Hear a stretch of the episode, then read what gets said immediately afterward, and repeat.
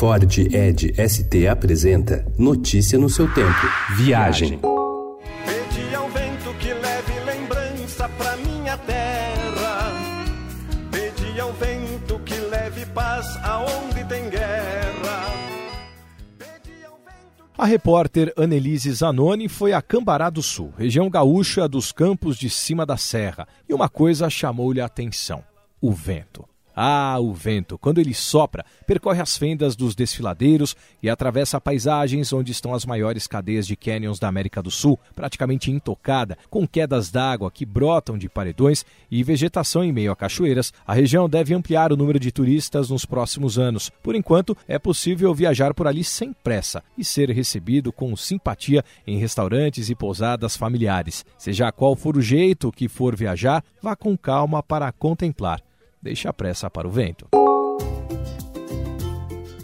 Nesta semana, a cidade de São Paulo recebeu a 47ª edição da ABAVE, a maior feira de negócios e turismo da América Latina. Entre os destaques, a Movida, empresa de aluguel de veículos, que está negociando com hotéis e parceiros para colocar à disposição dos viajantes o tuk-tuk, uma espécie de triciclo elétrico com cabine para transporte de passageiros. A empresa também está ampliando o aluguel de trike, que são patinetes de três rodas com guidão e suspensão e de bikes elétricas. O primeiro está presente no Rio de Janeiro e acaba de chegar a São Paulo. A JetSmart, a aérea chilena que começou a operar em julho, anunciou os primeiros destinos brasileiros que serão atendidos por sua frota de aviões. Os Airbus 330 sairão de Salvador, Foz do Iguaçu e São Paulo. Por ser low cost, o valor das passagens é mais em conta, desde 269 reais por trecho, e não inclui bagagens despachadas, marcação de assentos ou serviço de bordo, mas esses serviços também poderão ser pagos à parte.